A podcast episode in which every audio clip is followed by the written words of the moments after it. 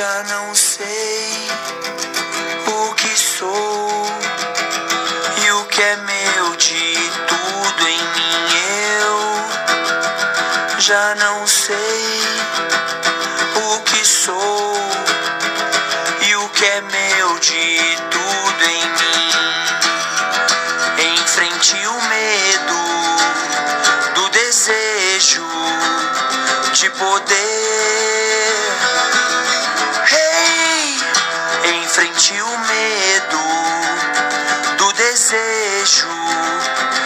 Poder. Eu tentei até. Vamos começar porque não. Vamos, vamos aí perder o medo do desejo. Como é que é o negócio? Vamos, vamos começar. Vocês, conseguiram aí acompanhar o raciocínio do jovem?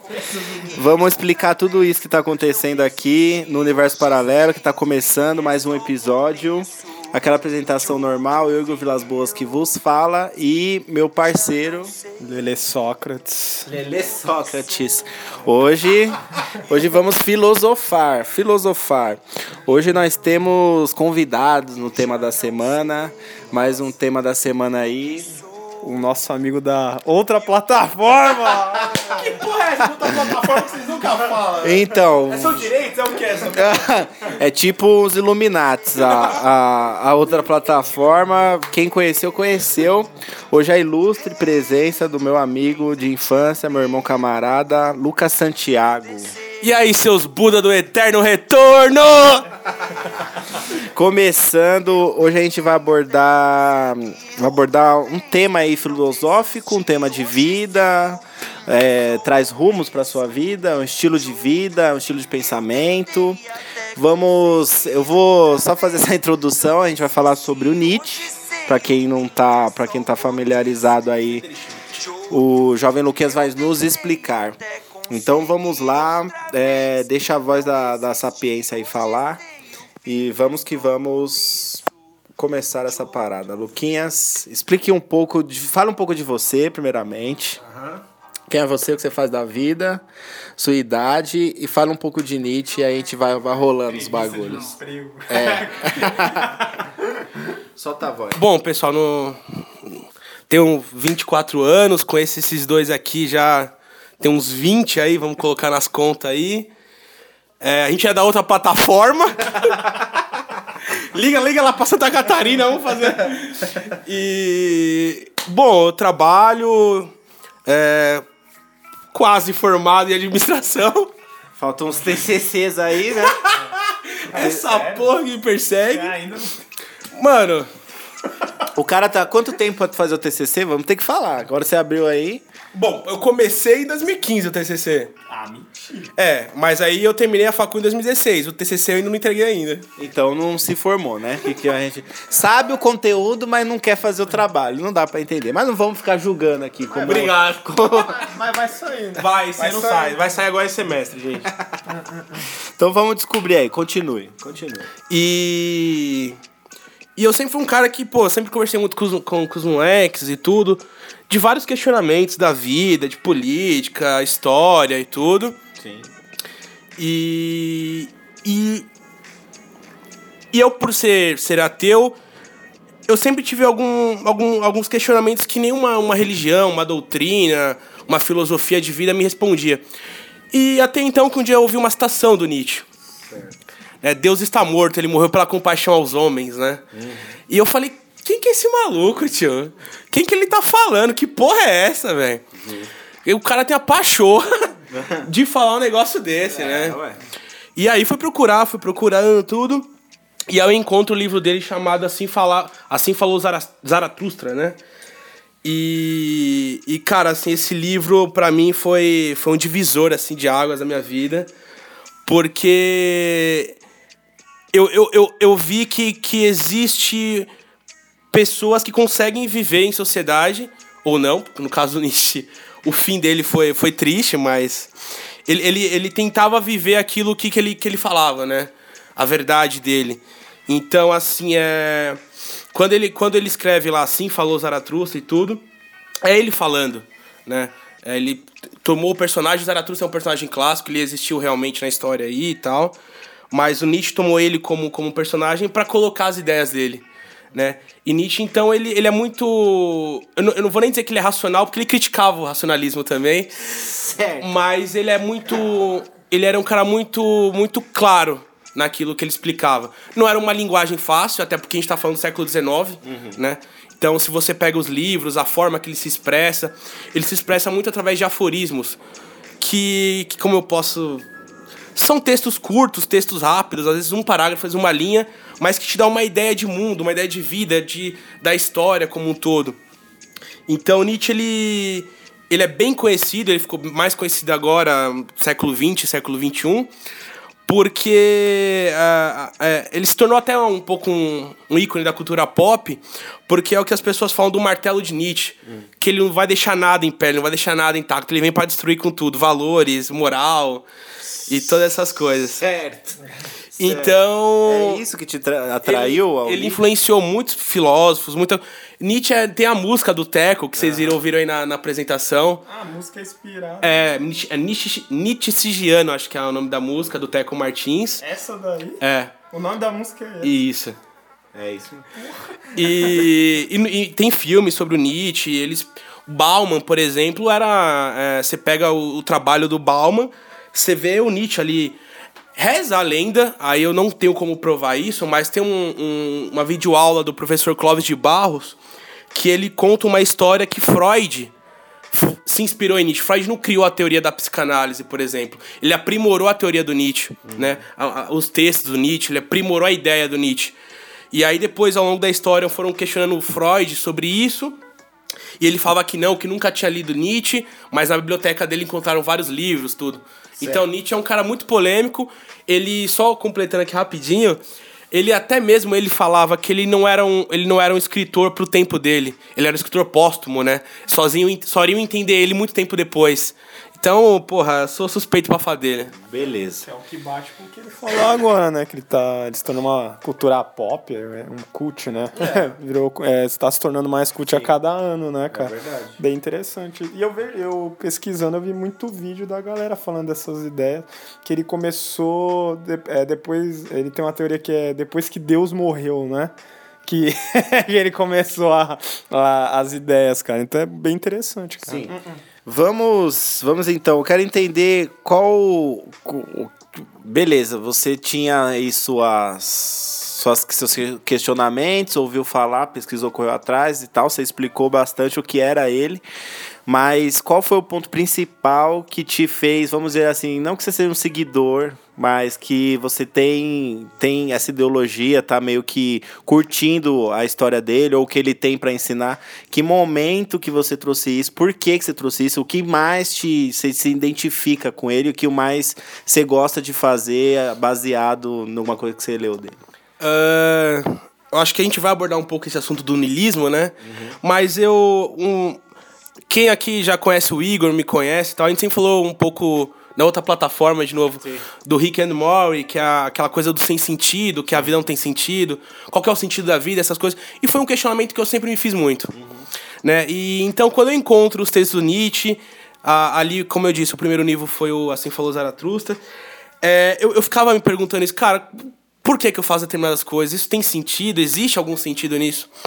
Como Então- todo mundo, né? Acaba eu acho se que questionando. exato e aí aí vem de encontro a esse momento em que eu começo a perceber que assim existe um sentido que é viver cara e, e, e é viver de acordo com aquilo que, que vem que chega que é um pouco do conceito de amor fati né e, e isso me clareou assim de uma forma que eu falei caralho Certo. encontrei o que eu, que eu, o que eu não consegui expressar. E o cara escreveu isso no século XIX, velho. Tá ligado? Tipo, não é novo. Ah, eu não sou o único da caixinha que penso isso. Outras pessoas antes de mim se questionavam isso e acharam isso o máximo também. E sem idolatria, não é idolatria, porque Nietzsche também criticava a idolatria. Que Ele até fala do crepúsculo dos ídolos, você tem que destruir os ídolos. Então, assim, ele, ele consegue expressar muito aquilo que muita gente não, não traduz, não coloca em palavras. E ele colocava em palavras. Certo. Entendi. Vamos lá. Cara, então é. Tudo que ele escreveu é, base... é dividido em vários livros, então, cara. É, e você leu quantos desses livros aí, cara? Como que é assim, pra você ter um entendimento dele? Você já citou que uma frase, você já tem um, um certo conhecimento, mas quantos livros você já leu? Ou você tem noção de quantos tem, então? Legal, legal. É, ele, se eu não me engano, posso estar muito enganado, mas se eu não me engano, o livro tem. O Nietzsche tem em torno de 10 a 12 livros, se eu não me engano. E aí, fragmentos, algumas coisas, textos espalhados assim. O primeiro que eu li é o Zaratustra. Né? E, e, e, e o que o professor Clóvis de Barro recomenda nessa videoaula dele, que inclusive são três vídeos muito bons, de duas horas mais ou menos cada um, e que ele dá uma recomendação da ordem que você tem que ler os livros do Nietzsche. Né? E, e ele fala do Zaratustra como o último, porque é o mais completo. A- apesar de ser o- talvez o livro ali do meio, não foi o último que ele escreveu. Mas é ali onde ele, ele atinge o ápice do. do Do que é das ideias dele, o que ele queria explicar pro mundo. exato, exato. Entendi. E então eu comecei por esse, porque talvez seja o mais famoso, ali junto com o Crepúsculo dos Ídolos, além do bem e do mal. E, e aí foi um livro muito difícil pra mim na época. Eu acho que eu tinha, sei lá, cara, eu tinha uns 14 anos, 15 anos. E, e é uma linguagem difícil, não é uma linguagem fácil, assim. Difícil pelo contexto, né? Para você assimilar aquilo à sua realidade, ao, ao contemporâneo. Eu ainda não tinha uma, uma- um discernimento disso. Então eu deixei de lado. E aí passa o tempo, eu vou ler Kafka, eu vou ler outras coisas, vou ler Dostoiévski. E, e aí eu volto pro Nietzsche, eu falo, porra, tem alguma coisa que eu ainda não peguei naquele cara. Desculpa, gente. E, e- e é curioso também, porque em vários momentos dos livros dele ele fala sobre isso. É, a filosofia você não vai. Você não vai entender a filosofia assim lendo um parágrafo, um texto e um livro. A filosofia você vai com o tempo, né? A filosofia vem com o tempo, na verdade. Então, do Nietzsche eu eu comecei desde os primeiros dele. Então, o primeiro dele, se eu não me engano, foi. Desculpa. Ah, é, eita! Foi a crítica. Ele faz uma crítica à história da, da tragédia grega, em que ele fala que a tragédia grega foi o momento mais sublime da história da humanidade. Né? Em que ali é onde a gente demonstra o que, o que o humano é de verdade. Depois disso foi tudo uma mentira, uma ilusão que foi criada. Então ele critica muito Sócrates, ele critica Platão. Platão, pra ele, assim, é um. Puta, é um pedaço de, de bosta, assim, que ele pisa, velho. Porque Platão, segundo Nietzsche, e aí, isso tá aí, as provas estão aí, gente. Platão, Sócrates com, com a filosofia do pensamento, né? De você procurar a razão das coisas, esse tipo de, esse tipo de coisa. É, Nietzsche fala que é a decadência né, da humanidade, entre outros, tudo. Então, e aí eu vim lendo, eu- depois do, a do Assim Falou Zaratustra, eu vim, vim pegando desde o começo, e é curioso, porque você vê a, a linha de raciocínio sendo construída. Certo. Né? Então ele fala muito da Grécia nos primeiros livros. Então vamos lá. Vamos lá, toma, vamos deixar o convidado tomar uma aguinha aqui. aguinha aqui rolando. Tomar- Vamos regar a garganta aí.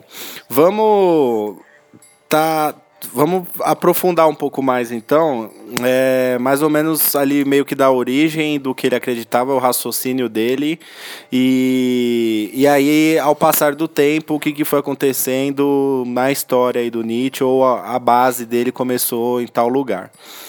Aí eu gostaria de. A gente tem um script aqui, você disse que era isso mesmo, né? Dá pra seguir. É, dá pra seguir. Então, uma pergunta pra você. A vida é irracionalidade cruel e cega, dor e destruição? Aos, ao ver do, do Nietzsche, do Nietzsche é, o que você tem a dizer sobre isso? O que, que pode trazer pro ouvinte aí tá entendendo? Isso me lembra muito Schopenhauer, assim, cara. É, muito. vai é. chegar lá, inclusive. Mas que esse pessimismo nessa coisa. Não, não, eu acho que não, cara. Eu acho que a vida ela é, é com- eu acho que a gente vai abordar esse assunto, e tal. Mas eu, eu o que eu encontro muito nos textos do Nietzsche é que a vida é aquilo que chega pra você, cara, é um turbilhão. Ela não é só sofrimento, ela não é só felicidade. e pode parecer vago, como muita, muitas vezes é vago. Mas é isso, é, é. Você vai ter altos e baixos, você. A maioria das coisas são ilusões. E Nietzsche fala muito disso, a gente, a gente ama ilusões. O ser humano não tá preparado para amar a realidade, né? Então quando você tem lá o seu relacionamento, você tem seu namorado, sua namorada, você cria um ideal ali. E é aí que mora o perigo, né, do ideal. Porque quando você descobre, aliás, você se depara com a realidade, você não amava a Quando pessoa. sai da linha um pouquinho da sua zona de conforto, você toma um choque na realidade. Você não ama a pessoa, né? Você ama o ideal que você construiu. Sim. Né? Você ama aquele ídolo que você construiu. Uma máscara que você põe. Exato, exato. O Nietzsche fala muito disso no texto dele, né? Um- eu vou dar um exemplo assim, gente, é o mais boçal possível. Você tem lá a Gisele Bündchen, perfeita, linda, mas você descobre que ela ronca. Você destruiu o ideal de mulher, cara. Entendi. Sabe? É a coisa mais babaca do mundo, mas é isso, Ela sabe? tem chulé. É, tipo, sabe? Então, eu, eu não acho que, que seja só dor, seja só sofrimento, mas também não é só felicidade. Né? A, o, o, não só o Nietzsche, mas como o budismo também, enfim, tem outras filosofias, as outras religiões, enfim, eles falam disso, desse dessa ondulação da vida, né? Eu, eu acredito que seja mais nessa linha. Entendi. Beleza. É, então se trata mesmo da realidade, né? Não que seja tudo destruição, seja tudo dor, mas da como as pessoas agem perante a realidade. Assim, né? Dois lados das coisas, né, cara? Dualidade na, na vida como tudo, né? Exatamente, cara. Aí vai como a pessoa, as pessoas interpretam isso, as que estão vivendo e as que estão ao redor vendo uma vivência, vamos dizer assim. É, até aí faz sentido. É, não, cê- o Igor tava falando disso e tem um, um, um café filosófico com a professora Viviane Mosé que é assim, é, é lindo de se ver, me arrepia quando eu escuto, porque ela fala muito disso, porque essa dualidade, essa é, esse nosso desejo. Cara, quem construiu o ideal de felicidade é o maior filho da puta do mundo. Não sei se eu podia falar isso aqui. Pode, claro. Porque felicidade não Você existe. não velho. ouve a gente, não. Felicidade não existe, cara. Quem construiu esse conceito é um cuzão, velho. Queria foder com o mundo todo, velho. Por quê?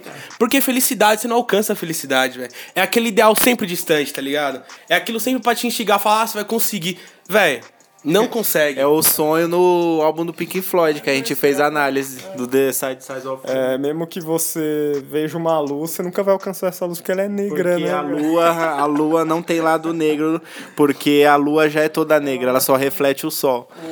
Os flashes do sol são a- o, o pouco de felicidade que você vai ter, mas você nunca vai atingir ele totalmente, né? Bom, beleza, entramos em um comum aí entre episódios do universo paralelo. Neste universo. Dualidade. Dualidade. Álbum? Pra caralho.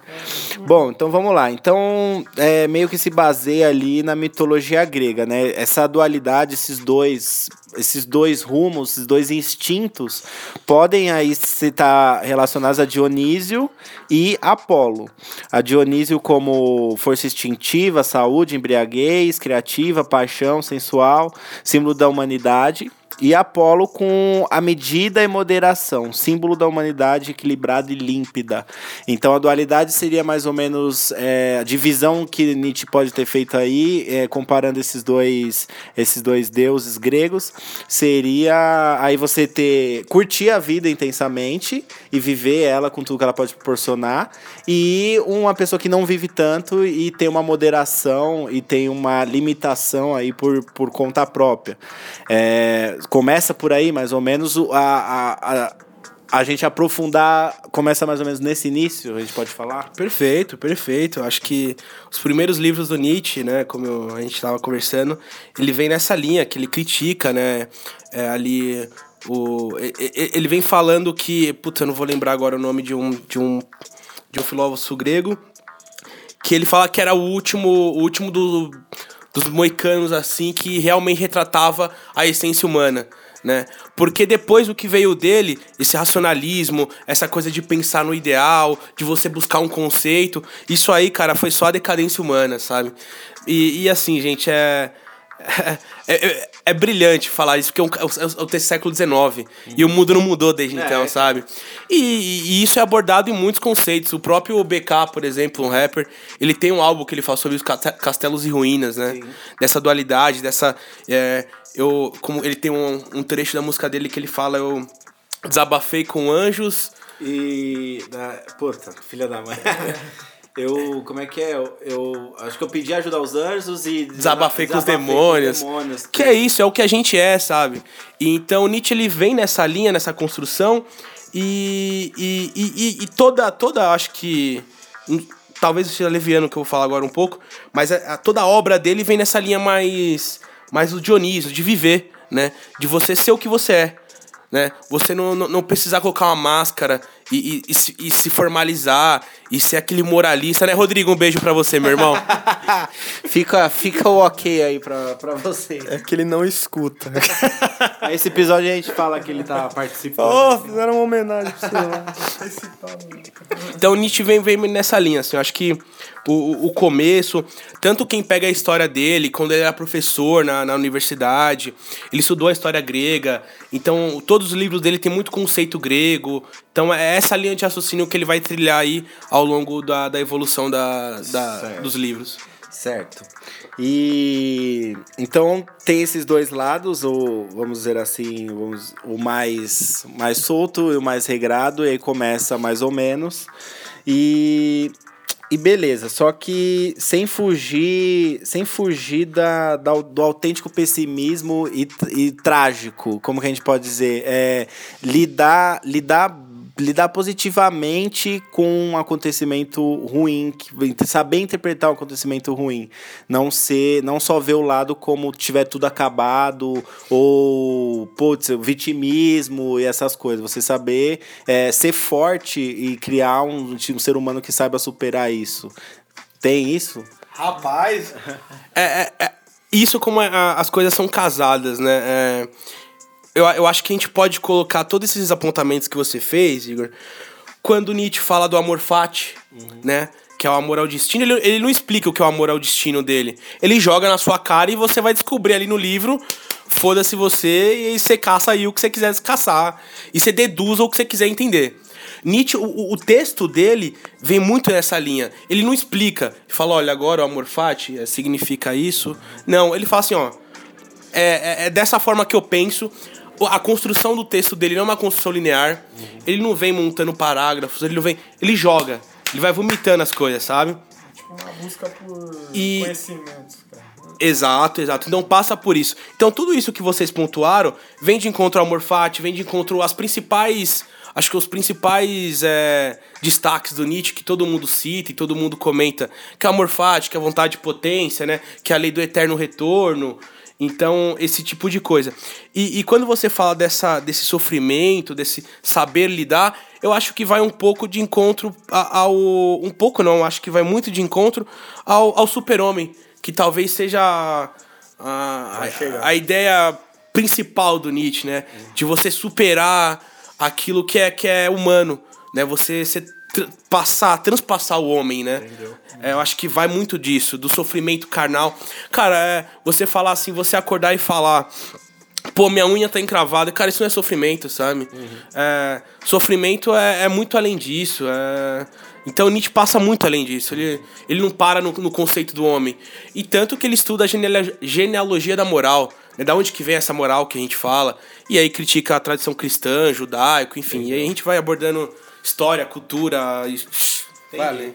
Bom, ele começou, ele meio que, pelo que eu vejo, ele começou com uma filosofia aí de. é, não que ele quisesse que alguém seguisse ou que todo mundo aplicasse isso, mas, tipo, ele veio com uma ideia de seres superiores de acordo com é, as etapas que eles vão passando, assim, na vida. Pode-se dizer assim até esse ponto?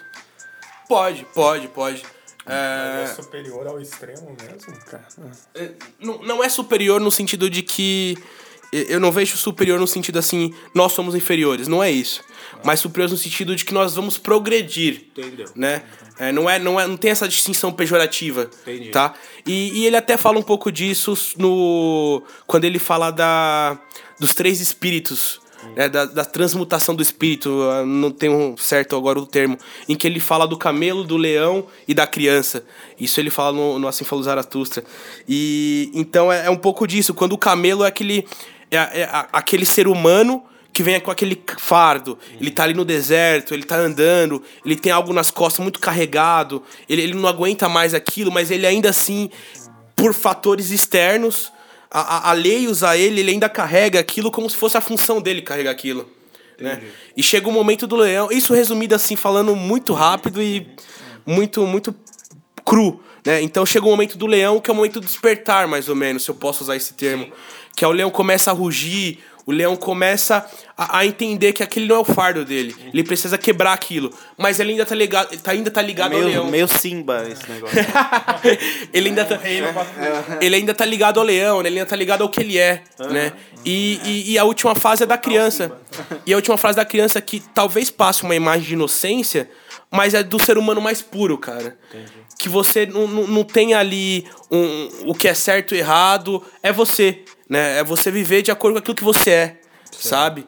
Certo. É, então, a, a, vai mais nessa linha de raciocínio. Entendi. Né? Essa, esse lance do leão, do menino e da, do camelo, ele tá num livro, ele usa em todos os livros essa ideia aí, cara. Ele vem amadurecendo ao longo do, dos, dos primeiros livros dele.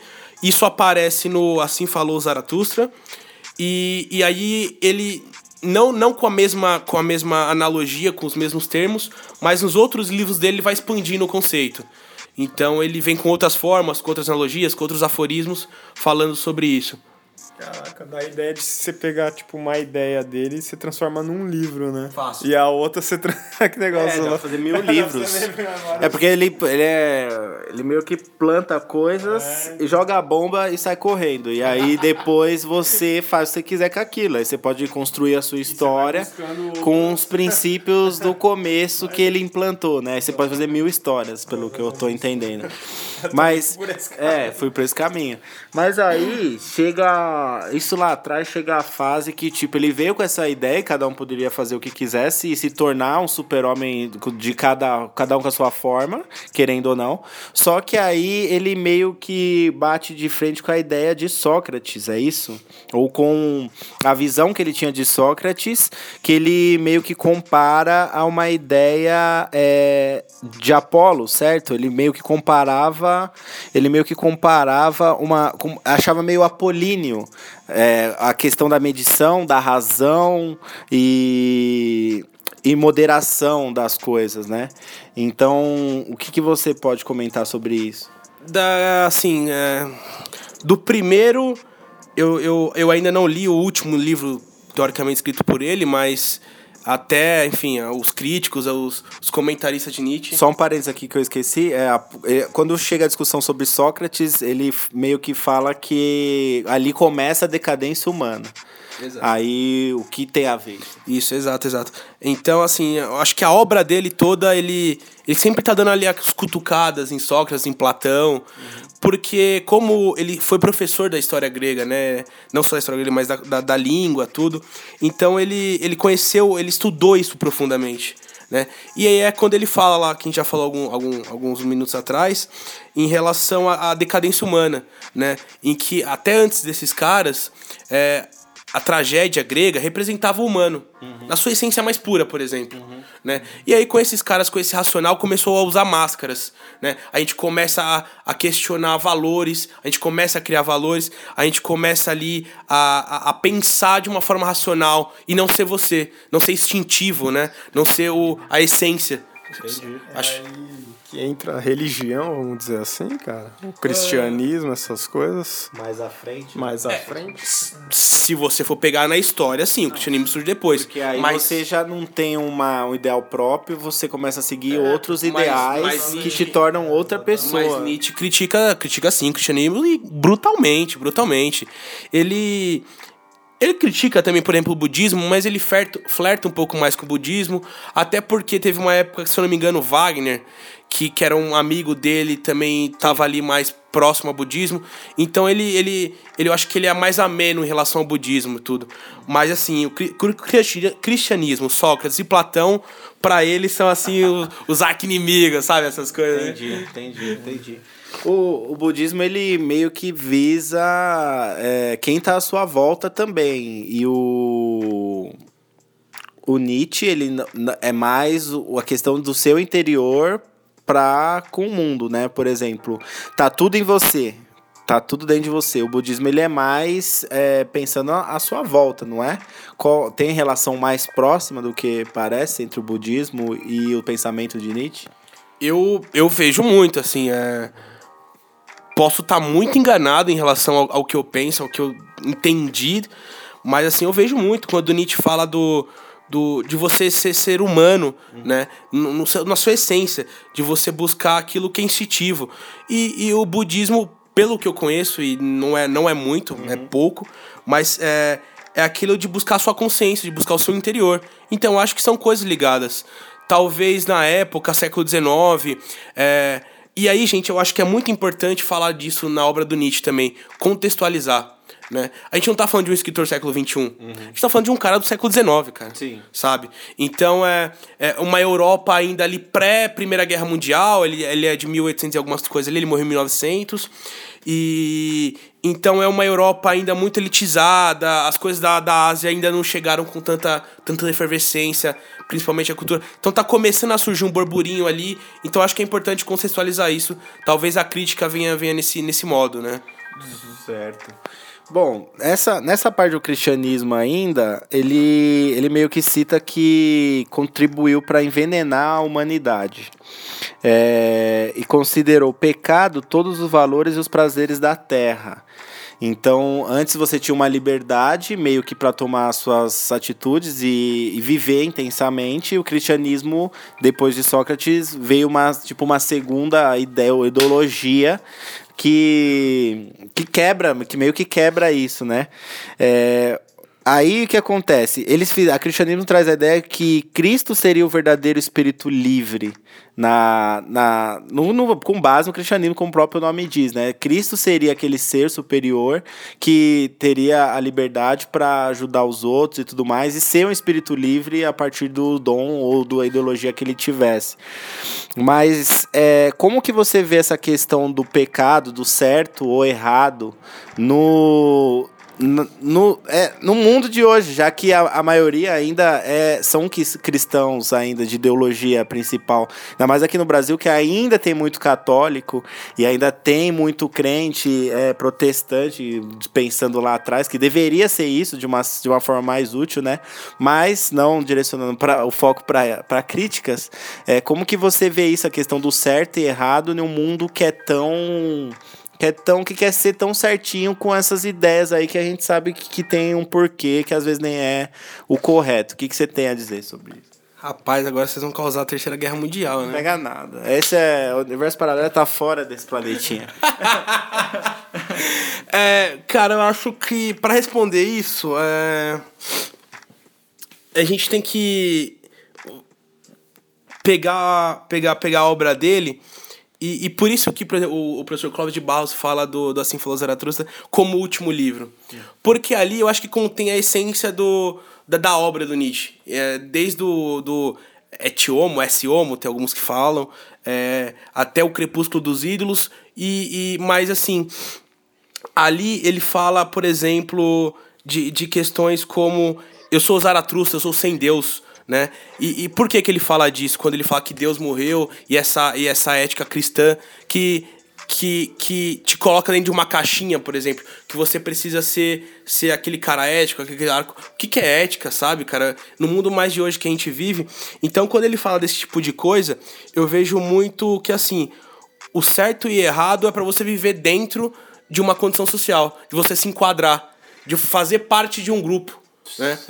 E, e, e, e, e o Zaratustra, quando, quando ele, ele, ele se sente no mercado, e isso, esse texto é brilhante, é quando ele chega no mercado, que ele vê as moscas ali, e, e ele começa a falar sobre disso, né? Fala um pouco disso. Que se você vive muito perto das moscas, você começa a parecer com elas. Né? Então, quando você vive muito no barulho, você começa a, a acostumar com o barulho. também. Então é, é importante que você, em determinados momentos, você se afaste disso. Você precisa procurar a sua caverna. O que também não é, o- não é, não é o, o, o, o melhor dos mundos você viver só na caverna, porque você Com perde. certeza. Senão né? você faz uma, um, uma paralelo ao que já existe. Então, Tá no universo paralelo. Exatamente. Só que Então- é só seu. então esse livro, eu acho que, como eu disse, ele, ele tá ali é, tão, tão brilhante porque você vê o caminho que ele traça. Então ele tá descendo da, da caverna dele, ele tá saindo do isolamento dele, porque ele fala, opa, agora eu tô no ponto de me socializar de novo. E aí quando ele chega na cidade, ele chega no mercado, que ele vê o... Nossa, Igor, acho que você vai lembrar disso. Ixi, vamos. A gente foi num show do Freud Fomos. e eu perguntei pra ele de uma música dele, do Negro é Foda. Tinha a ver, sim. Você lembra que Sim, ele falou lembro. que não, Que não. que ele escreveu com 15 anos a música. Mas é, eu lembrei muito disso agora porque tem uma passagem do livro em que o Zaratustra chega na cidade e a galera tá tudo olhando pra cima assim e tudo. E tem um. Eu acho que é um palhaço, se não me falha a memória, que ele vai atravessar de um ponto a outro da cidade com em cima de uma, de uma corda e tal. E aí todo mundo para pra ver aquele espetáculo, nossa, coisa linda. E Zaratustra começa ali o discurso. Ele fala sobre, sobre os três estados de espírito, do camelo, tudo. E, e aí todo mundo para e fala, legal, beleza. E volta a olhar pra cima. Né? Como se, tipo, quem é esse cara? O que, que ele tá falando, velho? Não me interessa isso que ele tá falando. Sim. Né? Então. E aí acontece um. Acontece que. Vou dar spoiler, né? Porque- Vai, cara. é, acontece que, que esse. Vem um, vem um outro palhaço atrás desse, desse que ia atravessar. O primeiro cai, morre. E Zaratustra toma ele como, como ali como. Como o. Como eu posso dizer, usar a expressão. Não era nem o, um companheiro pra ele, porque aqui naquele momento era o único cara que tava escutando ele. Entendeu. Né? E aí ele resolve sair da cidade. Porque ele fala, aqui não tem ouvidos pra mim, sabe? É, e aí, é o que é curioso, você sentiu Nietzsche nisso. Que é quando ele fala, a minha escrita não é pra essa época. Os homens dessa época não estão me entendendo. É, mas é, eu concordo porque eu fico pensando, tipo, às vezes alguns bate-cabeça que você às vezes comenta quando a gente tá trocando ideia, tipo, como fazer a, o mundo de agora, ou mais ou menos as ideias, ou quem tá à nossa volta, mais ou menos te entender com este pensamento, entendeu?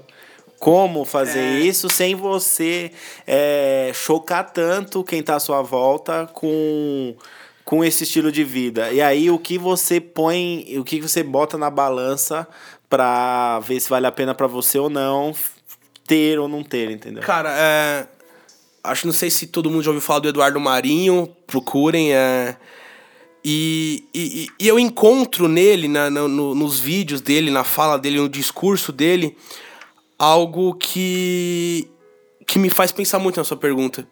Por quê? Ele, eu- acho que o Eduardo Marinho é, é a melhor representação disso. Quando ele fala que assim, que ele veio de uma classe abastada e, e para viver em sociedade você tem que aceitar uma mentira, você tem que viver em um cárcere, você tem que viver algemado. Senão você não vive em sociedade. Verdade. Né? E foi o que ele fez. Né? Você pega todos os vídeos, a história dele tá aí na internet, quem quiser procurar. E, e ele precisou sair daquilo, ele precisou morar na rua, ele precisou ele precisou ser visto como um indigente, ele precisou apanhar da polícia, ele precisou ter um olhar de desprezo, e ele fala disso brilhantemente, que o olhar verdadeiro pra ele é quando ele tava na rua, né? Que as pessoas que estavam na rua junto com ele entendiam ele e olhavam sinceramente pra ele. Os outros tinham olhar de dó, tinha, tinha algum, alguma, alguma moral ali ainda com o olhar em relação a ele. E, cara, é, eu, eu, eu- me sinto um, um falso. Porque pra você viver sociedade, você tem que ser falso. Sim. Isso pode gerar uma contradição, talvez as pessoas não entendam, mas você precisa vestir máscaras. Não, mas isso é verdade, cara. É, é, o socialismo, ele torna você... Você tem que, tipo, você não trabalhar, cara. Em que grupo que você vai ficar? você entendeu? Você entendeu? Então, se você é igual aqui, você gosta de uma parada e não gosta da parada que você gosta. É, você não vai estar aberto, às vezes, Ah, a, ficar a ouvindo é, a sua parada pra me experimentar e eu vou procurar o pessoal que curte minhas paradas. Cara. Então, tudo acho que é uma máscara mesmo, cara. Eu Não, concordo a gente, profundamente. A gente vê isso numa relação de trabalho, pô. No trabalho, principalmente, já falei aqui no podcast, tenho problema com isso. Se cair na mão do meu chefe um dia, beleza, mas não é, não é nenhum pecado, tá ligado? Porque a questão é, tipo, não me conhecem de verdade. Assim como na faculdade, ou assim, sei lá, muitos amigos da Thalita não me conhecem de verdade e talvez nunca vão conhecer, porque eu não quero também, tá ligado? Também acho que não é válido ficar mostrando o verdadeiro eu pra todo mundo, mas é o quanto não é nem que eu escondo o meu eu, é quanto eu mostro um outro pra mim conseguir viver, né? Porque senão, porque se eu fosse só eu, ia ser muito complicado. Até, até aí tá tudo encaixadinho. exato, exato. Então, é isso. É... Infelizmente, é, é, pra viver em sociedade, você tem que vestir as máscaras, você tem que, que, que criar um personagem. E aí você fala, nossa, né, porra, que babaca, olha lá o cara, o cara tá falando. Mas é, cara. caralho. Sabe? Todo mundo é um personagem tem uma máscara. É, né? mas Ninguém é todo é você mesmo em todo lugar e, o tempo todo, E- cara. E eu acho que aí que tá a, a- a- o, o principal da, da contradição do Nietzsche na cabeça dele, né? Quando você vê nos textos dele e tal, o, quando todo mundo fala que ele viveu sozinho, ah, mas morreu sozinho, talvez venha veio daí. É, o cara que procurou tanto a verdade dele, né? Procurou tanto ser ele. Então acho que vai de encontro a isso que a gente tá conversando aqui, cara. Você quer viver em sociedade, você vai viver com massa, você vai viver acorrentado e você vai viver baseado em padrões, em caixas, em modelos. Se não, você vai precisar arranjar uma forma que, cara, sinceramente, hoje eu não vejo. O Eduardo Marinho, por exemplo, que é um cara que eu citei, ele, ele encontra pessoas, ele vive. Ele, ele fala que ele não, ele não ofende a consciência dele, né? Ele não. Ele utiliza um termo, fugiu agora. Então, assim. Mesmo da forma dele, ele, ele fala que vive o mais consciente possível. Ele, ele sabe disso, ele assume, de novo, os vídeos estão aí, que ele não consegue ver fora da sociedade. Até porque o ser humano é um ser social. Mas ele tenta viver o menos possível, né? Agredir de uma forma menos possível a consciência dele. Entendeu? Foda, né? É, velho. O que, que você tem a dizer sobre isso aí, Lelê? Cara, muito foda, eu concordo plenamente, cara. Eu acho que na sociedade hoje é tudo uma máscara, cara. Ninguém consegue ser você mesmo em todo lugar o tempo todo, cara. É igual você falando, no seu serviço. Você não quer ser igual eu, dou aula. Eu não vou ser o. O Lelê animal, não vai ser o Lelê É, animal. cara, não tem como, cara. Eu vou xingar o mundo. igual eu brinco assim, ô caralho. Não, cara. Então, pra mim, tudo é uma máscara mesmo, cara. Concordo plenamente. É, se a gente aplicar o cristianismo antigamente, ficou pior ainda, porque a igreja lá atrás fazia barbaridades que evo- é, padronizava muito mais a população para ela, sei lá, até cobrar o dinheiro para você ter acesso ao céu e tudo mais, ou você ser um pecador na terra e os caras. E, é, cara, é, talvez alguém estude isso e estejam falando por aí sobre isso, psicologia e tal, não, não, não tenho tanta profundidade no assunto, mas hoje eu vejo que, que, que os nossos grandes problemas hoje, quando a gente fala sobre depressão, sobre se aceitar, aceitação do seu corpo, sabe essas coisas assim, eu acho que vem muito. É, é, é, é, tá culminando de toda essa história humana que a gente teve até aqui, sabe? Eu acho que isso agora tá, tá começando a romper. Então, é, eu, eu, escuto, eu gosto muito do George Forbes quando ele fala de Terra 2, que é o momento da confusão, dessa desconstrução. Quando Nietzsche fala disso, que, que vai chegar a hora da. Cara, é tão brilhante quando essas coisas se encaixam, né? Que é quando ele fala do o Deus está morto. Ele não fala de Deus, o Deus cristão. Ele fala de Deus, a estrutura de pensamento. Deus, uma forma de É pensar. que o Deus é, é, na verdade, é o norte de todo, de cada um, né? Cada um tem o seu Deus e sua forma né, de seguir alguma então, coisa. então ele fala de Deus como esse momento, esse momento que, que aí são palavras minhas que eu acho que a gente tá vivendo agora, né? Que é essa fase da de você estar tá rompendo ali com o pensamento, com uma tradição e começar a abrir um mundo de, de um universo de possibilidades, né? Então eu vejo eu, o, Deus está morto dessa forma, né? Então, pra gente aceitar e a gente ainda quer ver muito em padrões, cara, sabe? É, eu conheço pessoas que ah, eu, eu, eu sou mãe, mas eu não sou, minha, eu não sou uma mãe igual minha mãe era pra mim. Cara, sua mãe era sua mãe, você é você. Não existe um modelo de mãe, sabe? Mas a gente cria conceitos. Mãe é aquela mãe fraterna, sabe? Aquela mãe amorosa que vai te pegar no colo. E aí sua mãe não faz, você fala, nossa, que bosta, minha mãe é uma merda, né? né?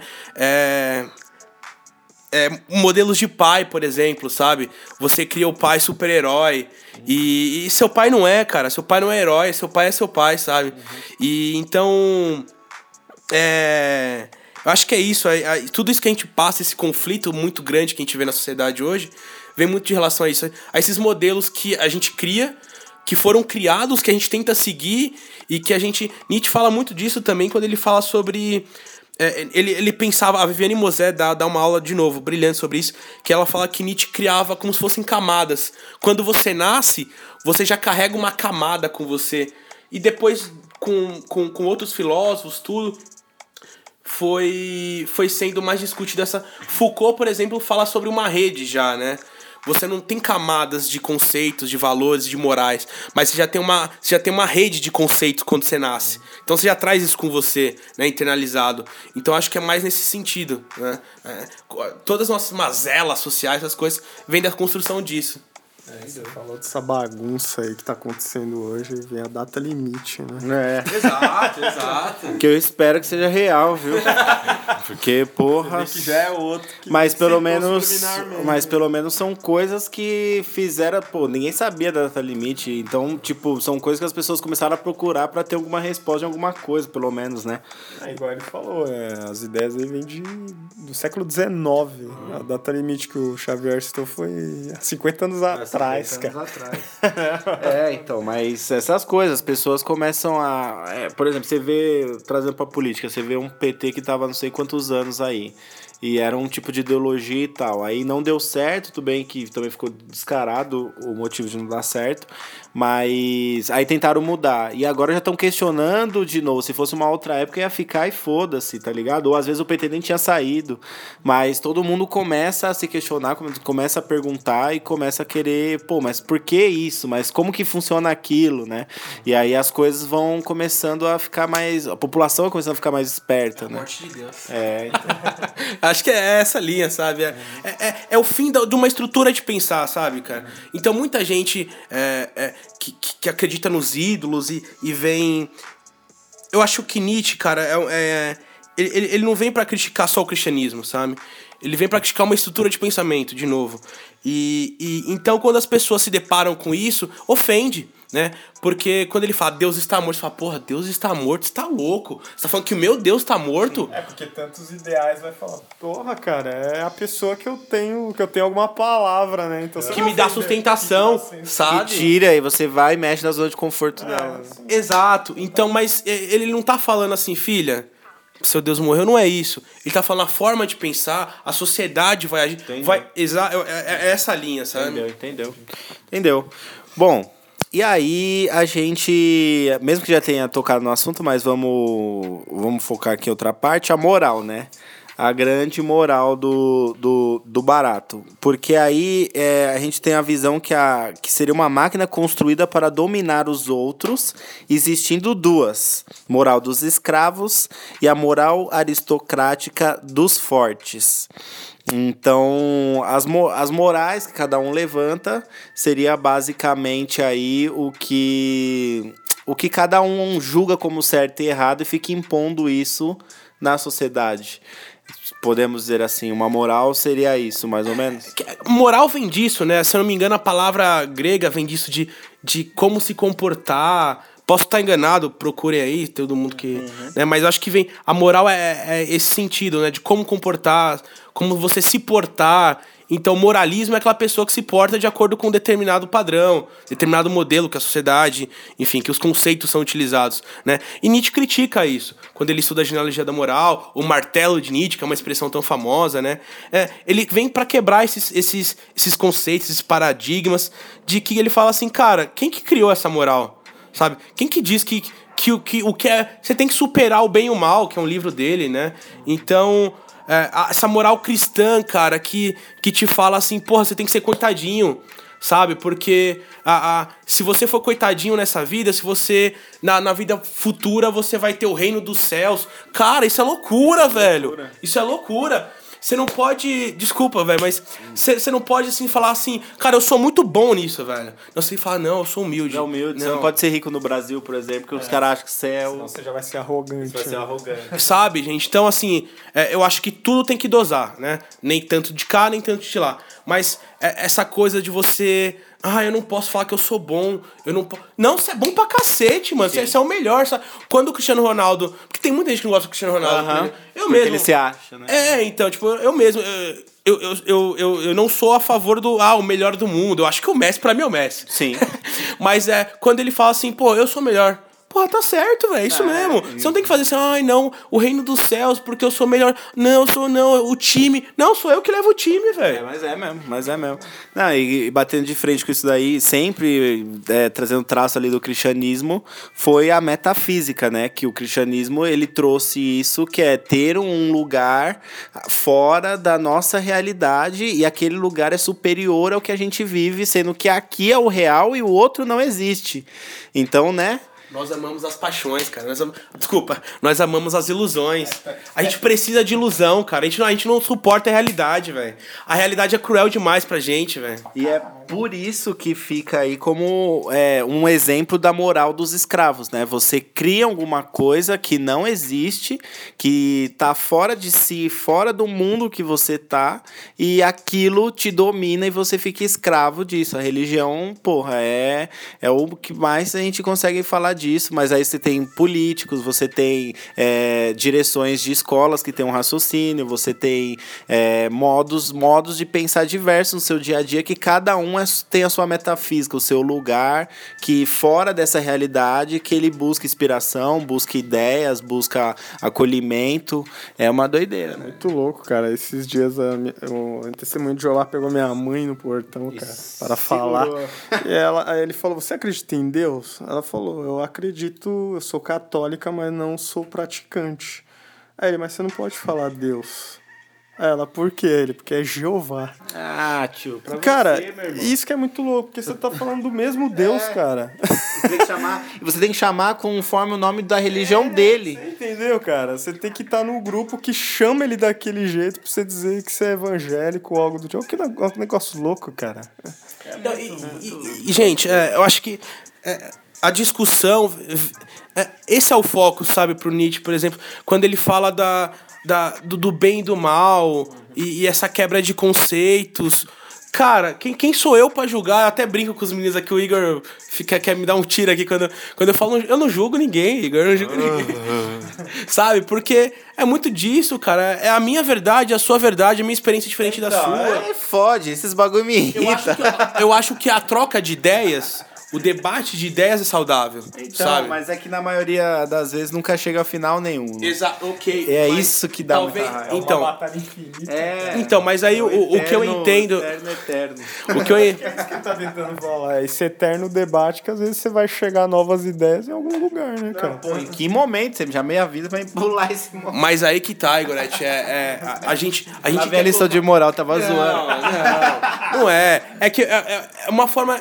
É o que eu penso, pelo menos. A gente quer colocar dentro de um espaço finito de tempo uma resolução do mundo. E, cara. A, humanidade já tá aí pra provar que a gente não vai conseguir, velho, sabe? Eu talvez meus, os nossos netos não vão ver isso, meus bisnetos e assim por diante. O super-homem. de- Eu queria muito, cara. Eu queria muito eu falar, porra, você é um super-homem do Nietzsche. Mas, velho, eu não vou ver esse maluco, velho. Eu não vou ver. Não vai, não vai, nem. Não existe esse maluco, cara. Eu acho. Cara, não sei. Ah, velho. Ah, vamos aí, vamos seguir. vamos seguir. Você teria a moral dos escravos como um ressentimento contra a força, a saúde ou contra o amor pela vida. Seria aquilo você luta contra você mesmo pra você ser certo nesse mundo superior que você cria. Você vai contra o que você sente, que seria um prazer às vezes, sei lá, sexo no primeiro encontro, drogas, ou sei, sei lá, é responder o seu chefe, porque você tem certeza que você tá certo, se você não responde, mesmo estando certo, porque ele é seu chefe, ele pode te mandar embora. É perigosa, né? É, mas às vezes você tá certo, às vezes você perde o reconhecimento dos seus chefes. Ele fala, pô, realmente tava errado, você pegou isso daí, e aí você fica com medo porque você é escravo, é você é escravo de uma, de uma parada, de um padrão. de você seguir, você não vai falar. Exatamente. Então, às vezes, você pode perder a possibilidade de se dar bem a partir do momento que você é escravo de alguma moral que foi criada. Né? Que você se coloca numa, numa posição inferior. Entendeu? né? É, que você se coloca na posição assim, putz, será que eu tô falando uma besteira, né? Nossa, pô, eu- o meu chefe tá falando. Cara, às vezes tá super certo. Tem formas e formas de você falar N coisa. Não Sim, precisa, não vai né, falar algo brutão pontar, também, exato. mas se você tiver argumentos. Né? Né? E, e, e é aquilo, cara, é, é, é você se expressar do que você, do que você acha. Né? Do que você. Então, de ser você, você fala assim, pô, chefe, eu acho que podia ser feito dessa forma tal. E ele E aí, cara, aí vem a outra parte, né? Você tem uma via de mão dupla. Ele pode te analisar e falar, pô, que legal. Né? O colaborador me responde, pô, legal, bacana. Ou ele fala, nossa, tá querendo roubar minha posição. Às vezes ele não vai ter a mente tão aberta a ponto de Exato. compreender o, s- o seu questionamento. Tá preparado para os dois, pras E- duas e- respostas. E, e- e isso que é, o- que, é o, que é esse conceito que eu acho que, que a gente vem tenta, tenta criticar hoje em dia, que, que é que assim, cara, ah, essa posição de, de subalterno e essas coisas não existem, sabe? Cara, a gente vê, a gente traz essa tradição cultural, essa, essa tradição histórica e, e, e inconscientemente isso ainda afeta as nossas relações, cara. Sim, entendo. E aí você, quando você não segue os padrões e a, alguma moral criada tanto por você, tanto por uma quantidade de pessoas, você, no caso, tem uma moral aristocrática dos fortes. Tem esse nome aqui na sequência que a gente está seguindo, que seria a triunfal afirmação de si. E aí? Não, é. é, Nietzsche tem uma. Tem. Nietzsche tem uma frase que é, é brilhante, que ele fala. Ai, era mais ou menos assim. é, aqueles que não conseguiam ouvir a música chamavam-os de louco, os que dançavam de louco, né? Então eu acho que é exatamente isso, sabe? Ah, quando você tá vendo uma pessoa que não se enquadra na sua caixinha, no seu modelo, né? E aí você fala, pô, aquela pessoa é louca. Mas, cara, de repente ali é o mundo dela. E às vezes ela tá se afirmando ali o, o ela, o, ela. É, mas é isso O mesmo. eu dela, né? É, é isso mesmo. Quebrando os padrões, né? Exato. E ela tá sendo. Eu acho que é. é, não, não, feliz também, né? A gente volta Também nessas é, questões. também não é felicidade. Mas é, é, a, é a afirmação do, Mas do, tá do um momento passo- talvez mais sublime tá um passo dela, à sabe? frente a, a alguém que não quebrou essa barreira ainda. E você tá ali julgando a pessoa falando, nossa, putz, né? Ah, É Rodrigo, tipo- um beijo de novo, sou moralista. é, que você fala, nossa, não, Luquinhas, tipo porque. o bonequinho do Mortal Kombat, tá ligado? Que é tipo, não, você fala assim, nossa, mas. Não, isso é errado, errado por quê, velho? Isso é errado pra você, não é pra mim, me deixa, mano. Deixa eu seguir, Então, Aí velho. tem que, aí tem que sa- aí é que tá, aí é que tá o grande bagulho. Porque é aí que você tem os atritos, é nessa hora que você tem os Sim, atritos. sim. E aí, tipo, às vezes você ainda mesmo, você tem que, eu acho que tu, tu- não que tudo tenha limite. Às vezes eu sou de direita, às vezes eu sou de esquerda, eu tô meio centrão ultimamente. Mas é porque. Né, então. Eu tô fora dos padrões, na verdade, no momento, porque eu tô de centro aqui, eu não tô nem de lado nem de outro. Que na verdade deveria ser o certo, ninguém tá comprando briga de ninguém. Mas é aí, é nesse exato momento que bate os problemas com os outros seres humanos, entendeu? É nesse ponto aí, até que, até que ponto vale se afirmar tanto e até que ponto vale você também se abaixar tanta cabeça pra, pra conseguir entender o que a pessoa quer. Mas um ponto de equilíbrio tem. Não pode se querer ser o alto afirmão, fodão, fodelhão que só pensa em si. Mas também não pode comprar a ideia do outro, senão você para de ser você e é o outro, né? Então, como achar esse equilíbrio aí? Eu não tenho resposta pra isso, né? e eu acho que se alguém tiver, me passa. Por favor, me passa, eu vou, vou, vou tentar assim, porque assim, cara. É. Dá uma ideia sobre isso? Ah, cara, eu acho que a principal ideia do Nietzsche, quando, quando ele aborda esse, essa temática, né? Se a gente estruturar essas coisas, é o amor fati, né? É, é quando ele fala do amor ao destino e, e, e ele vem nessa construção, de novo, do ideal, que não tem que ter ideal, cara. Se a pessoa se apresenta pra você, você vai amar aquela pessoa da forma que ela é, né? Então, o que vir pra você, o que for, o, o que chegar pra você, você tem que aceitar aquilo da, da, da, da, forma que você conseguir viver. Talvez, é, talvez esteja deturpando um pouco a, a ideia dele, mas eu, eu enxergo dessa maneira. Eu, eu entendi dessa maneira, tá? Que é, é, é- é tentar não criar. Talvez as expectativas que muita gente fala, né? Viva sem expectativas, né? Não crie expectativas, só vá, siga. Eu acho que é mais nessa linha de raciocínio, entende? É, o, o destino ele vai te apresentar N oportunidades, N pessoas, pra tudo. Se você criar um ideal e falar assim, não, tinha que ser montado assim, você se fudeu, velho. Você se fudeu, porque não vai acontecer assim. Né? Quantas vezes você fala assim, puta, vou, vou chegar. plano pra hoje, Vou chegar, vou fazer isso, fazer aquilo, fazer aquilo. Você chega, dormiu. Sabe? Então, eu, eu acho que, que é isso, é o encontro dessas coisas. Como resolver isso? De novo, gente. O super-homem resolve. Quando a gente chegar lá nesse momento. A gente virar super saiyajins. Muito aquilo é muito planejado, parece que não dá certo. né, cara? É real, isso não dá certo. Passamos por fases. Mas o que eu entendo que você falou é, tipo, faça o que você quer fazer, foda-se o que vão achar de você. E lá na frente pode ser que tenham ideais que vão bater com o que você tá fazendo. Basicamente E aí isso. você vai, é tipo um ônibus controlado na contramão e aí uma hora ele para de uma forma macia ou não. Mas se ele parar, ele vai batendo em tudo que tem no caminho e foda-se, é basicamente Você isso. vai encontrar. Eu acho que. Lá no final você vai encontrar alguém que bata com você. É, eu acho que tudo, enfim, tudo na vida tem suas consequências, sabe? Você tem que. Se você assumir a posição de que assim, a partir de hoje eu vou ser sincero, só falo o que eu penso, você vai ter consequências. Você vai conseguir viver sociedade? Você não vai. Por isso a gente volta lá, Entendeu. vai viver com a máscara. Então aí você tem que você acha o seu equilíbrio pra você conseguir não ser Conciliar- o, não ser o mala chato do caramba, mas também não ser o anti o, Não ser um Lineuzinho Silva. Tá. certo.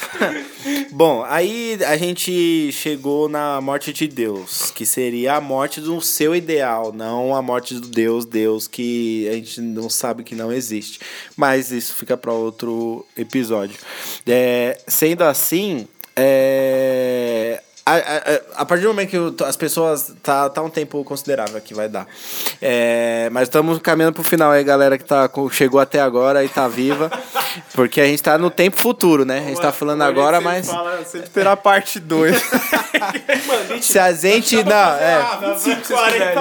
Mas vamos chegar aqui só. A gente chega. Vamos, vamos tentar passar do niilismo aqui. Porque acontece o seguinte: a partir do momento que o seu Deus morre, ou o seu ideal morre, ou aquilo que você acredita como ser o seu superior fale e você cai, é, nós perdemos um ponto de referência aí da nossa coisa. Por exemplo, se alguém derruba sua todas as suas teorias de Nietzsche e te prova com argumentos, seu Deus, no caso, iria cair. Ok. Sim. E a partir disso, a partir disso, é, é, as- as coisas têm uma sequência necessária para acontecer e a vida tem que continuar, certo? Então não há valores absolutos, não há nenhuma providência óbvia a ser tomada sobre tudo. É, também não há uma ordem cósmica e resta apenas o abismo do nada e o eterno retorno. Então, se você não tem ponto de referência, porque o seu Deus se foi, que no caso é sua ideologia, que fique bem claro que ou o que você pensa, ou o que você cria, ou sua moral. É, e, se não, e se as coisas precisam seguir a vida, porque não é porque acabou o seu mundo que vai parar. E aí não há valores, não há providência, não, e tudo é um abismo e tudo retorna, como é que funciona? Faz o que agora? No ilismo? Ilismo. Nilismo? Nihilismo. Eu tenho problemas pra falar letras que tem que seguem a sequência e tem um problema com X também, viu, galera? É, Eu quero ouvir porque eu nem. Vai Cara, eu, eu, acho, eu, eu acho que isso é um momento muito interessante, porque as pessoas com, no senso comum tomam Nietzsche como representante do, de- desse, dessa, dessa filosofia, dessa corrente filosófica, né? Se eu posso usar essa expressão. Né? O Nietzsche, ele critica o niilismo, velho. É, Nietzsche não é niilista, sabe? É, ele, ele, ele, ele fala que ni- o niilismo que é isso, né? O Igor deu a, deu a tradução aí, o conceito de que é, a ausência, né, de sentido, essa coisa. É, que é o o Deus morre ele é o É, porque, sentido. porque muita, o que muita gente entende por, por niilismo é aquilo, né? Que é uma pessoa que não, não, não, não vê um futuro, acha que nada tem sentido. Você pode pegar, tipo, um Rick, do Rick and Morty, e alguns trechos dele que as pessoas falam que ele é niilista e tudo. Mas, cara, Nietzsche talvez fosse, fosse a pessoa mais apaixonada pela vida, assim, sabe? Porque ele critica o niilismo, ele fala que niilista é quem não ama a vida, sabe? Niilista é quem se priva, quem vive moral. Sabe, esse é o niilista pra ele, cara. Um beijo aí. Moralista, Rodrigo. então, o Nietzsche critica isso. Pra, e aí vem de encontro a construção da ideia dele do amor fati, né, do amor ao destino, da vontade e potência, que ele fala que move o homem é a vontade e potência. O, o professor Clóvis de Barros, na aula dele, ele usa uma expressão, Nietzsche chama de vontade e potência, eu chamo de tesão, né? Então, é, é isso, cara, é, é aquilo que te move, que te impulsiona, que, que, que, que mexe com você, sabe, cara? E então. E, e- e a gente acaba caindo um pouco na lei do eterno retorno. Né? Quando você, você não tem um futuro, e aí? E, e Nietzsche não concluiu essas ideias dele. É um- algo que ficou ainda meio, meio subliminar ali durante a morte dele e tudo. Porque tem até uma imagem, e, e o Eterno Retorno não é, uma, não é uma, uma, uma, um, um conceito do Nietzsche, ele, ele trouxe isso da, da Grécia, que ele aprimorou um pouco, ele melhorou, vou usar essa expressão, tá? E, e, e o Ouroboros, se alguém já conhece e tal, que é a cobra mordendo o próprio rápido, né? O fim e o começo de um ciclo. E então, e, e o eterno retorno não é repetição das mesmas coisas. Porque tem uma passagem do, do Zaratustra que ele fala sobre isso, que ele se depara com um demônio no espelho e o demônio fala pra ele: imagina como se fosse sua vida num eterno retorno, né? Repetindo as mesmas coisas. Não é isso. O, o eterno retorno é o fim e o começo de um ciclo. É, As coisas elas são cíclicas, elas vão se repetir, mas é, em- é, não com as mesmas características. Eu, eu sempre quando eu entro com debate de, debate de religião, se Deus existe ou não existe, e eles me perguntam, mas como você explica os meteoros e a situação da Terra atual? Eu falo, lá atrás, é, aumento de meteoros ou falta d'água, não sei o quê. Eu sempre falo, lá atrás, isso existia. Só que é, a, a quantidade de população era menor, a quantidade de, de coisas fabricadas e industrializadas era menor, a emissão de poluentes era menor, mas já acontecia chuvas fortes, aconteciam meteoros, acontecia falta d'água em certos. Só que aí os anos vão passando e as coisas se repetem. Chuva forte, meteoro, que seja terremoto, só que hoje a gente tem cidades e, e, e e países e continentes habitados. Mas as coisas ainda vão se repetir ainda e vão se repetir para sempre. E, e a nossa história, a história da humanidade, a sociocultural, enfim, tudo que vocês quiserem colocar, a, a história se repete, cara. Sabe? É, Você vai pegar, por exemplo, uma revolução burguesa lá da, da Revolução Francesa, isso vai acontecer em determinados momentos, talvez com outro nome, com outras características, mas a, a essência do que vai vir ali, o que vai. É, vai girar em torno disso, cara, sabe? Então, pode falar. É que eu vejo que as pessoas parecem que é uma praga de gafanhotos, né? pra dizer que. né, cara? Legal, legal. Acho que é isso, sabe? Então, são esses ciclos que acontecem. Então, talvez a gente esteja na, na, na fase do no fim do ciclo. E a gente vai começar um novo. Então, vem de encontro a isso, sabe? É, exatamente. E aí é o que a gente cai na mesma discussão. É muito vago? Talvez seja pra gente agora. Talvez a gente não esteja preparado pra entender o cara ainda. Do século XIX a gente tá indo. A gente não tá, sabe, cara? Porque pra você ver como o cara é tão atemporal, velho. Sabe, você tem escritores que já morreram e ficaram. Porra, o cara foi muito bom naquela época. Você vai falar, por exemplo, que Maquiavel não é atemporal quando ele escreve O Príncipe? Ele descreve o sistema político até hoje, velho. É a mesma coisa, sabe? Então calma. Respira, garotinho. então, beleza. A gente chegou nessa parte aí do, do eterno retorno. E aí que aconteceu? Você já falou do Zaratustra e mas aí a consequência da ordem cronológica aqui do roteiro, pelo menos, é a seguinte: é, com a morte de Deus e o niilismo, como consequência vem o Zaratustra. Foi nessa ordem, mais ou menos, que aconteceu? É, é. Hum, Mas dá pra seguir assim? Dá, dá, dá. E aí, é, seria o profeta do amor, Fati. O que seria isso, resumidamente? É, de novo, é, o amor fati é, é- Ele não explica o que é amor fati. né? O, o texto do Nietzsche é isso, cara. É essa confusão, esse turbilhão, ele vai, ele volta, ele, ele joga na sua cara e não te explica. Ele não, de novo, ele não dá um conceito e fala assim, agora eu vou falar sobre amor fati com dois pontos. E ele, ele dá um texto, ele joga no. Além do O que bem. você consegue entender? Que você conseguiu entender do Amor fati, amor é o destino, né? É aquilo que a gente tava falando. Obrigado. É a forma que as coisas se apres... é a forma que as coisas se apresentam, né? É a, a forma que chega. Eu não vou criar um ideal, eu não vou criar um, um, um modelo, sabe? Certo. A partir desse momento que você passa pelo amor fati, você começa a, a ter a aceitação do eterno retorno. É, é, é. Vamos. Dá pra seguir. Dá pra seguir assim? Não, mas se não der, seria como? É, é porque é, essa é a ideia que você tem construída da obra do Nietzsche. Sim. né? Sim. É, Mas que esse é o tá tema principal. Aqui, exato. É o que a gente tá falando aqui é, são, são pontos, pinceladas nisso. Sim. Talvez fique muito confuso e tudo. Não, a gente promete fazer a parte 2. Mas é. Ele, ele- o, o- de novo, é, eu vou repetir. O, o Zaratustra, é, talvez seja o ponto mais sublime da ordem, porque é ali onde está consolidado, acho que está ali o, um agrupamento das principais coisas que ele vai abrir nos outros livros, né? A genealogia da moral, o crepúsculo dos ídolos, enfim. Então o amor fati, tudo isso é apresentado no, no, no Zaratustra. Então você acha que quem vai, depois de ser, do podcast tudo, quem quer conhecer tudo que você falou aí, tem que começar por esse livro aí. Não, não, não. É o último. É o último. O último? É o último. É porque eu entendi que o último é o que abre mais, mas. Então, melhor começar do início mesmo, cara. É, eu- eu acho que nem, não- nem do início, assim, cara. Eu Acho que se você pegar ali o humano demasiado humano, né? Você pegar além do bem e do mal, o crepúsculo dos ídolos, você vai começar a ter uma noção pra chegar no, no Zaratustra, cara. tá? Eu acho, que, eu acho que talvez seja um- um- a melhor, melhor ordem de se ler aí. Melhor ordem de si. Bom, seguindo o amor fati, aceitação do eterno retorno, a gente te- eu vejo essa parte muito em você. a transvalorização de todos os valores.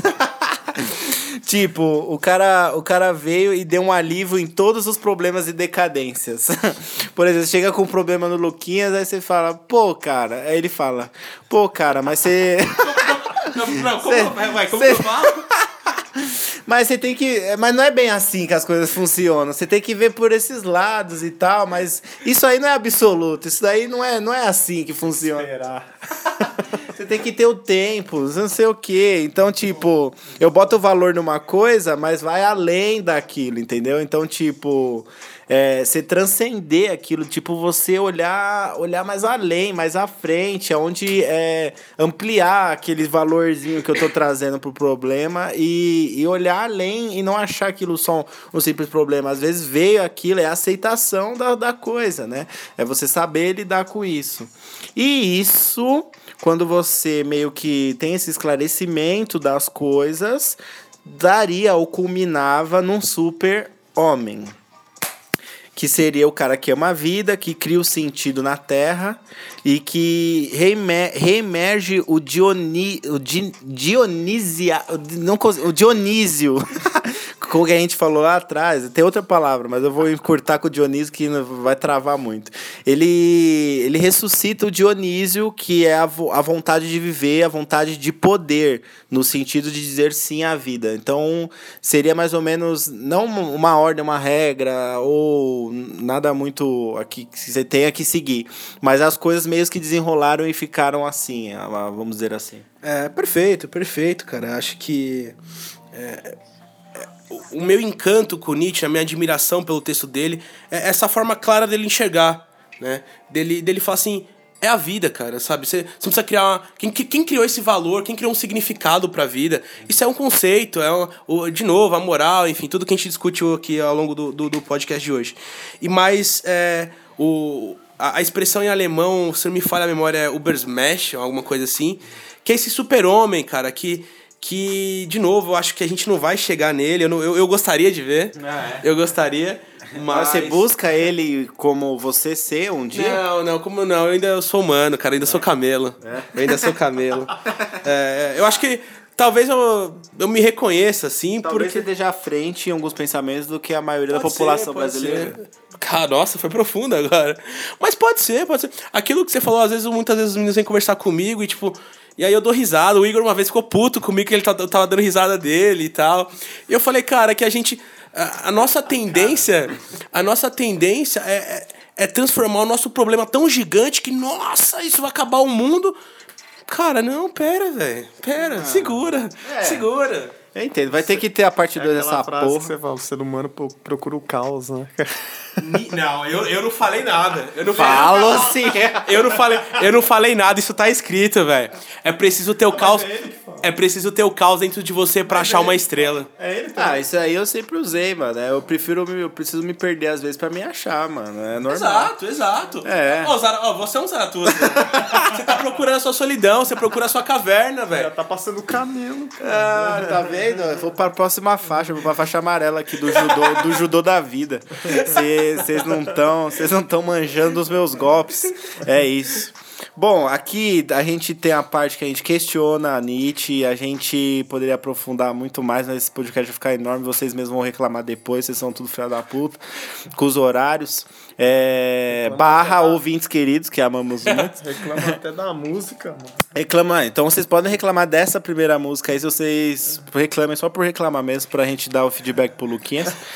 Mas só lembrando, a música tem a ver com o tema, então se vocês quiserem procurar mais deste cara, qual é o nome do cara? Teco Martins. É, recomendação de livros.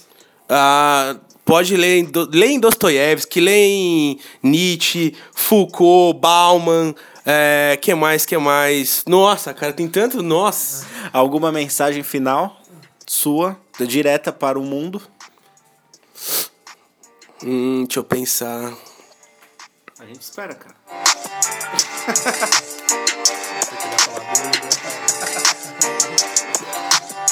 Vamos lá. Deus está morto, ele morreu pela compaixão aos homens. Aí, ó, tá vendo? Ele se abaixou demais, se curvou demais aos homens e o próprio homem matou ele no final das contas. É, é basicamente isso. Ref- Reflitam, além de a gente tá rindo aqui e tudo mais, mas dá uma refletida. Alguma mensagem nessa. Que primeiro o Lelele viajou né, nessa onda do hype absoluto Cara, do, assim, cara, da, da é, vida. Até eu falei pra ele antes de começar o xamanismo. Foi um que eu fiquei, né, pra aprender, né, cara? Nunca- Que é muita informação, que é muita informação e é tudo uma. Aposto que muitos ouvintes, assim como eu, nunca tinham ouvido falar tal. Com E certeza. é muito interessante, cara. Então eu fui também um ouvinte hoje. Sim. Deu uns pitaquinhos aí, mas. Cara, As- bastante. assim como a gente levantou alguns temas e a gente pretende continuar com eles porque são muito extensos e a gente pode pôr quantas horas a gente quiser aqui que a gente ainda vai esquecer coisa. Então a gente vai finalizar o podcast de hoje, que, porra, show de informação. Agradecer a presença do Luquinhas aqui. É... Sensacional, sensacional. Sigam a gente aí pelo cashbox.fm, pelo aplicativo Cashbox, estamos no Spotify, e-mail uniparalelo19, arroba gmail.com. Meu Instagram, arrumei mais ou menos meu Instagram para o pessoal conseguir me achar. Underline Vilas Boas Underline. Tá simples, tá fácil, tá macio. Arroba Li Palmeira, Li Underline Palmeira e o Luquinhas que Arroba Lusca Underline Sante, se não me engano. Acreditamos que seja isso. Mas se você pôr essas combinações lá, vai, com certeza vai aparecer um Lucas Santiago Branquelo. É nós. Vamos terminando mais esse episódio. Interajam com a gente, falem o que vocês acharam, seja por onde for. E. Quebre os padrões. Quebre a porra dos padrões também. Fale com nós, pô. Não tem que falar nada, cara. Revolta de um. Revolta de um super-homem aqui. O pessoal reclama, mas ninguém aparece. É verdade, é verdade. E quando a gente pergunta, o pessoal fica tímido, então fica difícil. Chega de reclamações, isso aí, sua vida pôs pra gente, a gente tem que aceitar. E é o eterno retorno. Até o próximo.